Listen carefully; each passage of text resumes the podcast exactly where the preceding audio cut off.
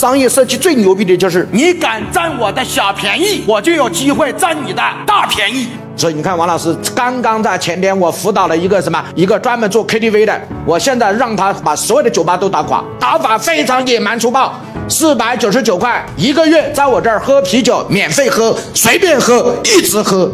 KTV 过去赚四种钱呢，四种钱：第一酒水，第二包房，第三赚小妹的小费和第四卖零食。这是不是 KTV 里面赚四种钱？哎，对，同意吗？你们能不能想出来收入四？对，王老师的价值就在这儿，帮他搞出来的收入四和收入五。因为搞出来收入四和收入五，所以把收入一让掉，收入一啤酒的钱不要了。过去一瓶啤酒要赚三块，赚五块，他的啤酒是很重要的利润。我说的话，你敢不敢把啤酒亏钱卖？你敢，当地所有的 KTV 都要倒掉。为什么？因为他们都没有来上我的课，不知道收入四和收入五是什么。他们只要敢和你。一样四百九十九办卡，你就让他们倒。学习啊，不是那么容易的。没有学到防火墙，你学谁谁死，你都不知道人家怎么玩。你们今天都需要学习，该怎么赚钱，赚什么钱，在哪个点赚钱，如何来设计二十七种钱是怎么来的？这一门功课是所有的老板都要学的。在我这儿，我相信每一点都对你启发都比较巨大。你解决任何一点都不是你用多少钱来换来的，你拿去就用。点屏幕下方的这个小黄车，小黄车里面可以直接购买。